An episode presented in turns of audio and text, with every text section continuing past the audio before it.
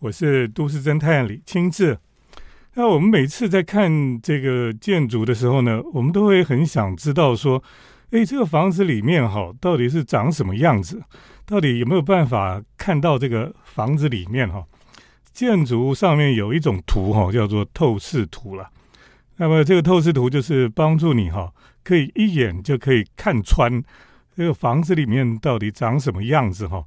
那透视图是一种画画的。很特别的手法了哈，那重要就是要让大家看到这个房子里面到底是长什么样子。那么今天呢，我们要来特别介绍一本书，非常有趣哈。这本书叫做《透视你家》了哈。那这本书呢，里面就是特别介绍了好几个呃人家住的家里面，然后用透视图的方式把它表达出来哈。作者呢叫做科科哈，科科他是淡江建筑系毕业的。所以也是算是我的学弟了哈，比较小的学弟。那么学建筑当然都会学透视图哈，可是呢，他居然去把他的朋友的家啦或什么都把它画出来哈。然后你看这本书呢，你就可以了解到哦，这个人的家里面是长这个样子，有那个透视图，可以很快就了解到说这个家里面是是长成什么样子。其实我对他比较有印象是他画很多咖啡店哈，那那个咖啡店可能还没出版。不过你先跟听众朋友打个招呼，青子老师好，然后听众朋友大家好，我是可可。对，那你是学建筑哈，可是什么时候开始想要画这些透视图啊？大概就从二零一八年开始，是我正式开始用透视图来记录那个咖啡厅的时候。然后之后就是遇到疫情，所以开启了新的篇章，是透视你家。然后大概就是记录了一整年，然后把我的好朋友们通通都抓过来，然后把他们的家都画起来，这样子。嗯，所以你这里面所记录的都是你的朋友的家。对我等于是刚开始先从我的大学同学开始去画，但是后来其实有一部分都是咖啡厅老板们的家。嗯哼，所以这本也有一点像是呃家访版的透视咖啡厅这样子。哦，对，对，我就发现你，你为什么你去咖啡店，然后就会跟老板们都很熟啊？就是先从画透视图开始，对，因为很少人会用图来记录咖啡店这样子，对，因为大部分都是用摄影。嗯，然后我那时候就想说，那我用呃透视图来画，这样子的话可以让大家更了解店内的结构。嗯哼，可能有些店不敢进去的，就会敢进去。嗯哼，这样子。因为你的透视图是跟一般建筑的图又不太一样哈，有一点漫画的味道，就把尺度拿掉，因为我我不会那么在意说要非常精准，刻意都会譬如说把家具放大一点，有点类似像娃娃屋的概念哦，所以你有点像是呃，你可以自己透过这个图，然后好像进到那个空间，有点像我们小时候在玩那个模型的房子的状态，对。这其实蛮有趣，就是说哈，我们平常看建筑哈，就是看外观嘛哈。可是你看外观，你又想，哎呦，它里面到底长什么样子？很想要知道里面有一种有一种想要知道的欲望吧哈。可是他就把你想要看到的那个欲望，就就把它传达出来哈，让大家可以满足说，哦，原来这个房子里面长成这个样子哈。这个非常有趣了哈。呃，因为这个透视图本身哈，就是一个建筑的技法哈。可是这个技法呢，就让我们可以一目了然哈。那通常我们在画这个建筑的透视图的时候，不会像你画的这么有生活感，应该这样讲，就是因为你画的透视图里面，好像每一家里面的家具啦、陈设啊什么，都已经把它画的很清楚哦。那你就发现每一家其实都不一样，嗯，对不对？对，嗯，就是尽量画细一点，而且会画到呃每个人家可能。比较混乱的地方，或者是他用习惯的一些状态，把它画进去。反而像有时候我在画的时候，看到比较整齐的家，我还会觉得不知道画什么。对，所以我都跟大家讲说，你先不要整理你家，你就让我去画你平常生活的样子就好了。这样子。可是哈，我我一直觉得有一件事情是，你画咖啡店是咖啡店，基本上是一个公共场所了哈。是。可是家基本上是很私密的哈，是。所以一般来讲，像有杂志什么要来采访我家，我是不让他们来的。那为什么你这些朋友都家里乱七八糟，也都让你去看呢？是哦，那个我觉得有一个特点，是因为那时候是疫情，嗯所以其实这里面有大概一半以上的家是他们先用手机拍。我没有实际去他们家里，就透过手机看的样子，我就去猜他的空间，然后把它画出来。所以一刚开始在画的时候，我还没有去到他家，所以他可能觉得好像还好，反正你也没来。嗯但是没想到最后画出来以后，我实际要去拍照的时候，好像头已经洗下去了，他也就只能让我，对，就是就是去采访一下。但是，所以这本书里面的照片的部分有刻意避开很多全景的地方，哦，对，都是比较都都是那种角落啊或什么哦，对，就是我会觉得它是一种模模糊糊的照片，就是呈现生活里面的一些小细节，但不会真的让你看到家的样貌这样子。嗯哼。如果你要看到家的全景，那就透过透视图去看这样子。像你哦，看了那么多的家哦，应该有你自己一些结论吧？等一下，我们再请科科来跟我们谈哈，是因为这本《透视你家》哈，非常有趣的一本书哈，其实也是窥看吧哈，有一种窥看人家家里面的感觉。是的，等一下再请科科来跟我们分享。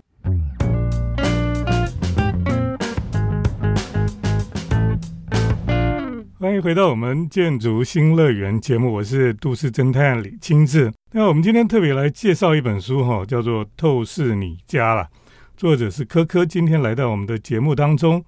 其实这本书我觉得它很有趣，是因为它把我们日常生活里面的空间哈，很多人的家哈，那么就用透视图把它表现出来，然后把它记录下来。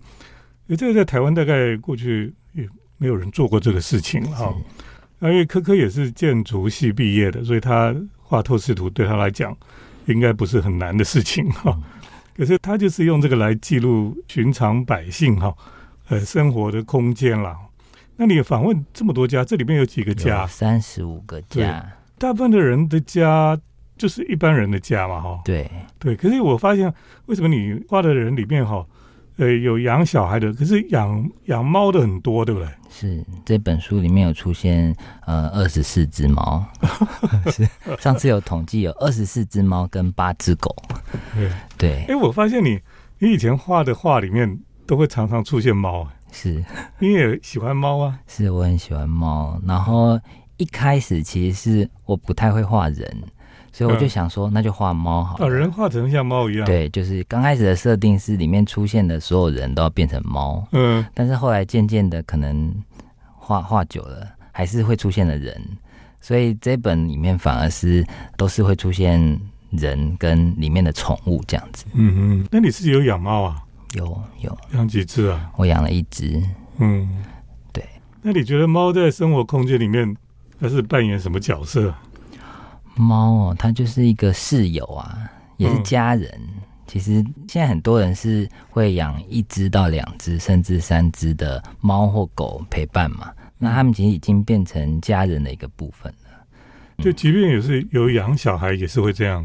是对，哦，这这是一个很特别的哈、哦。为那你觉得猫对我们日常生活是为什么会养猫这么好？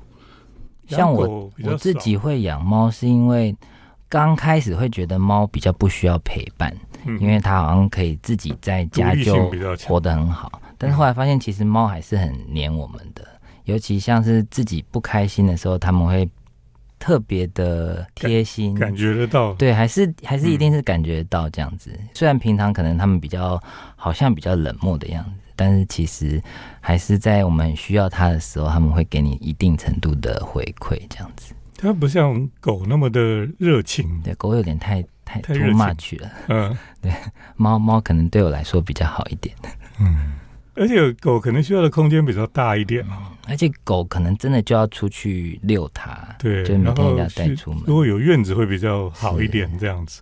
但现在也很流行遛猫，哎，我看我很多朋友都还是一样会带着猫出去散步，嗯，那有牵绳也有牵绳子，嗯，就是从小开始让他习惯这件事。这的确是我们的都市生活里面很重要的一个部分了哈。就是说，好像都市人现在已经变成很需要一种宠物，那猫就扮演了很重要的一个角色嘛哈，在我们的都市生活里面。那么这个或许我们将来设计家的这个设计里面，好像就必须要考虑到猫的角色哈。是，像这本书里面有四个家都有为了猫特别去设计，嗯哼，从猫到他们的厕所到他们的寝室，都直接结合在装潢里面。嗯，所以就是特别帮他们设计一个房间，就是他们专属的房间。哇哦，特别设计柜子里面都挖了洞，让他们可以自由的进出。哦然后甚至连所有的门下方都是做活板门，它它你可以把整个家的门下面全部掀起来，所以你的毛小孩就可以自由的在室内穿梭，甚至到阳台嘛挖一个小山洞，嗯他就可以去到阳台上厕所，然后再自己进来。哎，这很神奇耶。对，对，所以你每次去画一个家哈，你都会注意什么东西啊？你最开始都注意什么？我其实都会开始看的是灯。因为我很喜欢看灯，我很喜欢看大家怎么去呃配置自己家里的灯，嗯，然后再来会看的其实是天花板。嗯 我会很好奇大家怎么去处理自己家里的天花，嗯然后最后会看的可能就是他的厨房，因为我很喜欢下厨，嗯，所以像我这个书最后有提到我自己的家，然后我就把我们家的厨房做的特别大，因为我很喜欢下厨的空间。是。那其实我觉得你还蛮适合做室内设计啊。对，因为你重视你喜欢看家具啦，哈，看室内的细节啊、灯啊的，其实你蛮适合做室内设计啊，你应该试试看。我我觉得我很想当软装设计师，哦，软装不对错，软装对我来说感觉会很比较轻松一点。嗯哼，因为还是有很多像我们家这次我自己设计，我还是有请室内设计师帮我把图整理一次，嗯哼，因为可能很多要画成施工图的地方我比较不熟，嗯哼，但是软装的部分应该都蛮有趣的。好，等一下我们继续请科科来给我们分享他的新书哈，《透视你家》。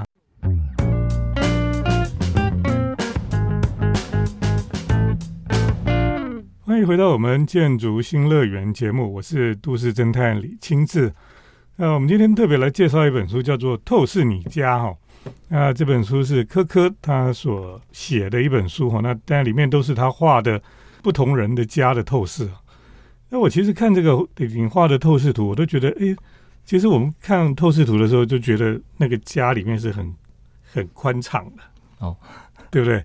可是你当你实际进到里面去，你就发现那个隔间其实还是很多，是所以可能自己进到里面去的时候，不觉得是这个样子。所以看你的透视图跟现实的状态好像还是有点不太一样吧。是，就像我画完，很多人会说：“哎、我家看起来很大。”啊但是因为透视，你可以把角度拉得很深，所以就看起来家里好像很大的样子。那其实跟现实还是有点差别了哈。就跟摄影，如果你用超级大广角拍，家里好像就会变得很宽敞的意思，应该是一样的。对，那像你，你去每一个人的家访问哈，然后把它画成一个这样子的一个透视图出来，诶，他们的反应都是什么样的？反应就会觉得我家好可爱、哦，因为被画成图，好像就会变得很像寻找威力那样子。嗯，它它还是某种程度是比较拟人化的那种感觉。那你你会有这个每人送他们一张吗？哎，就送一本书，哦，是其实你的原稿应该变成就卖他们或者怎么样原稿我都有给他们。啊，都给他们。，是哦，那是不错因为想错。说就可以做一个纪念。对啊，就是把它框起来哈，是，以后他们就挂在家里面嗯，这样子。就从不同的角度去看自己的家哈，然后也是一个记录哈。因为像他的透视图里面都会有拉出线来说哦，像这个空间啊，这里是什么样子啊，就是有一些故事在里面，而不是只有那么简单，就是画一张图而已了哈。它也是有有画一些细节出来，然后会有讲说每一个道具、每一个小的空间或是怎么，它有一些特殊的地方是什么，都有一些故事出来。所以你的透视图基本上是一个是在说故事的的一个道具一样哈。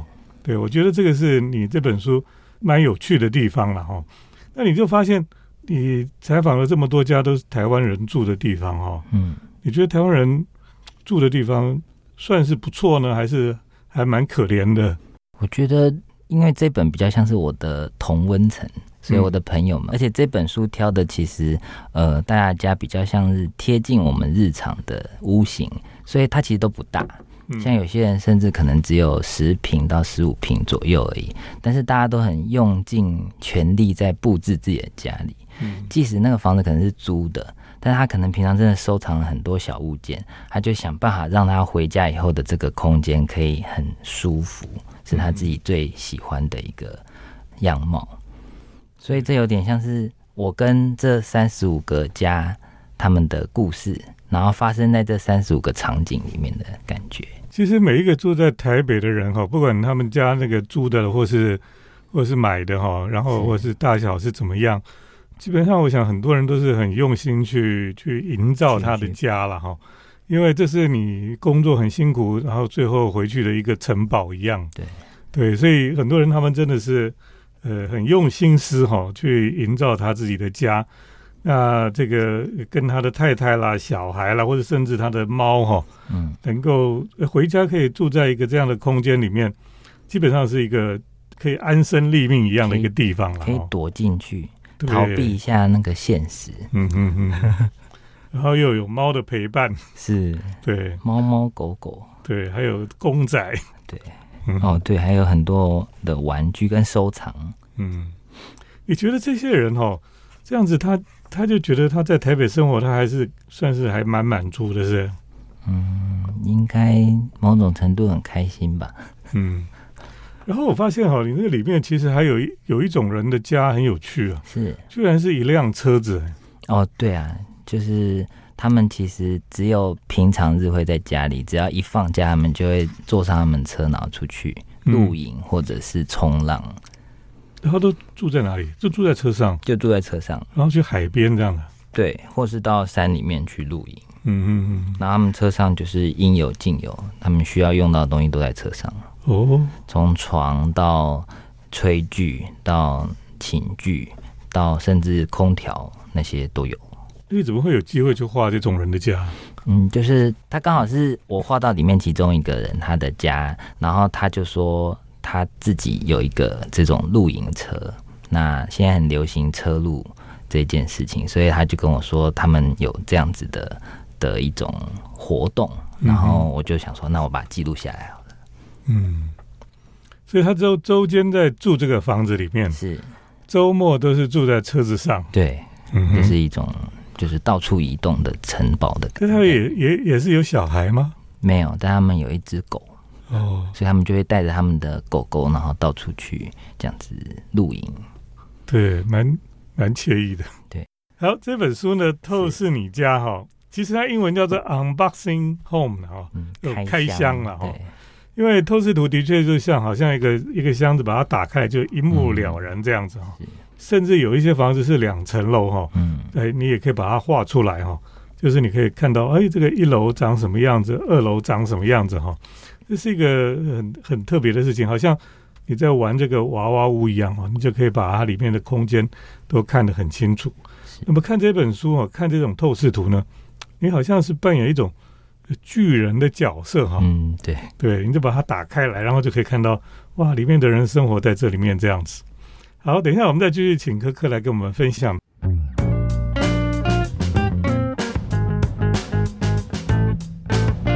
我是都市侦探李清志。那我们今天在节目当中特别来介绍哈，日出出版社所出的这一本《透视你家》了哈。那么作者是科科。哎，这本书哈，科科他画了很多三十几个家的透视图了哈。而且呢，他说哦，他其实没有把一些太漂亮的家放进去，都是普通人的家了哈。是那大概是跟他相同年纪的人在台北，他们住的家应该是什么样子哦，他就把它呈现出来哈。那你想说，你出这本书哈，到底为什么人家要来买你这本书呢？我我常常都会想说，我隔壁搬来新的人，或是我对面搬来一个新住户，我就会很好奇他们家装潢成什么样子。所以其实这本书也某种程度是满足你，就会想要偷看别人家长什么样子。像有时候隔壁在敲敲打打，我就会很好奇，我甚至会想要拿一根棒子、镜子过去偷看他家长什么样。所以这本书有点像是在。偷看你朋友的家，或是你对面邻居的家的，满足你那个欲望偷是嗯，对，因为我们现在都市生活里面哈，大概很少人会邀请邻居去你们家里面对参观啊、哦，大家都好像自己躲在自己的城堡哦，不跟人家来往这样子。所以你就会有一种欲望，想要偷窥，诶到底他们家长什么样子？嗯，像我我家以前呃有一阵子整修了哈，是，然后邻居的那个欧巴桑就有一天就跑进来说，就偷看这样。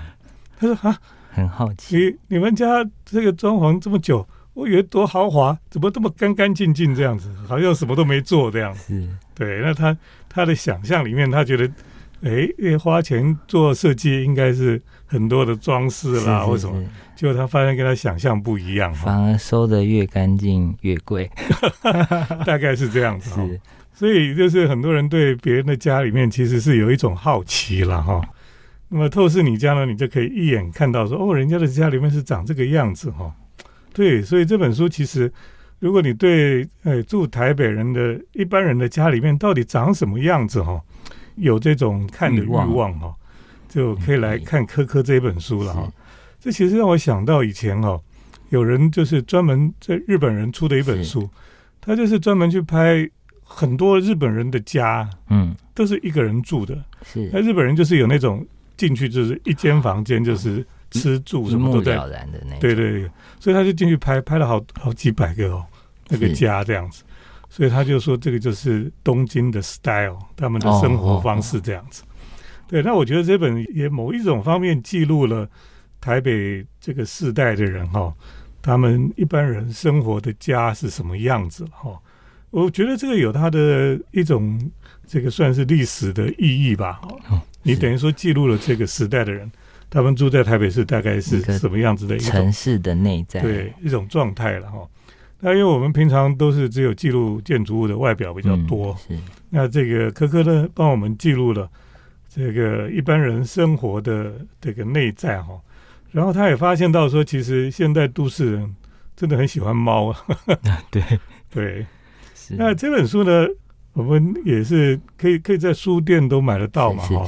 叫做《透视你家》，因为这本书呢，其实很很容易看到了，嗯因为这本书其实是一个很不一样的书，在台湾大概没有人写过这样的书哈，就是用透视图去去表达这样子。那我们也期待科科哈，他其实画了很多咖啡店的透视图啊，希望那本也可以什么时候可以出版这样子。努力把它对出版出来，，OK。是好，今天很谢谢科科谢谢来到我们的节目当中，帮我们介绍他的新书哈，叫做《透视你家》了哈。谢谢那么听众朋友有兴趣可以找来看一看。谢谢听众朋友的收听，我们接下来呢是都市侦探的咖啡馆漫步单元。都市侦探的咖啡馆散步。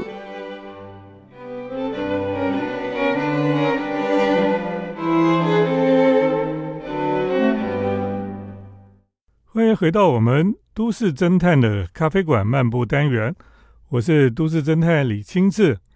我们今天在节目当中跟大家来介绍有一间在林口的咖啡店。那么说它是咖啡店呢，它其实最有名的其实是卖早午餐了哈。那么林口这个地方是一个新兴的社区哈，这几年真的已经是生活机能越来越好了。而这边呢有一家早餐店哦，早午餐的咖啡店，叫做福岛森了哈。它就是好像一个岛浮在那边，然后又有森林吧，啊，叫福岛森了哈。哎，这个店呢早午餐非常有名哈，它店里面的陈设整个设计哈也是非常的精致哈。你可以看到有类似这个魏延吴的这种木构架的框架哈，那么也有安藤忠雄的这种清水混凝土了哈。虽然我悄悄看那个墙壁哦，清水混凝土是假的啦，它是用这种木板去做出来的。可是它整个内装哈、就是带给都市人有一种疗愈的心情啊哈。因为呢，我们都市人在这个混凝土里面就会觉得就是冰冷啊，可是混凝土只要再加上木头的质感哈、就会觉得比较温暖。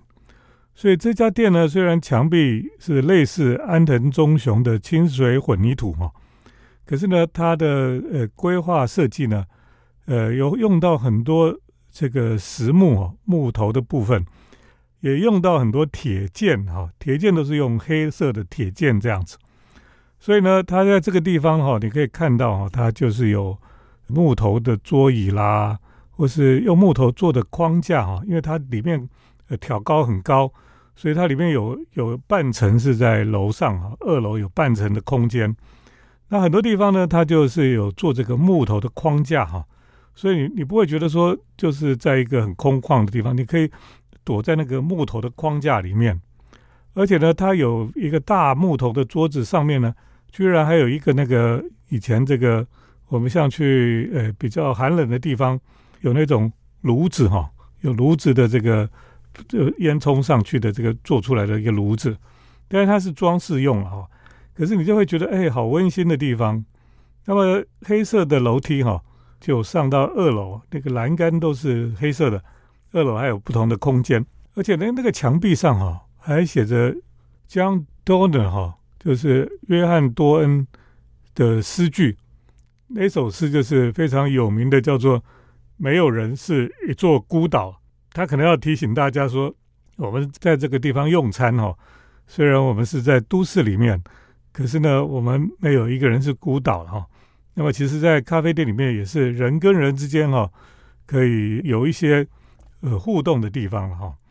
那么这家的早午餐哦，非常的丰富了哈。其实 CP 值也很高哈，算是非常有水准的早午餐店哈。啊，它在这个林口算是非常的有名了哈。所以到这边来喝咖啡、吃早午餐哈，都是不错的选择了哈。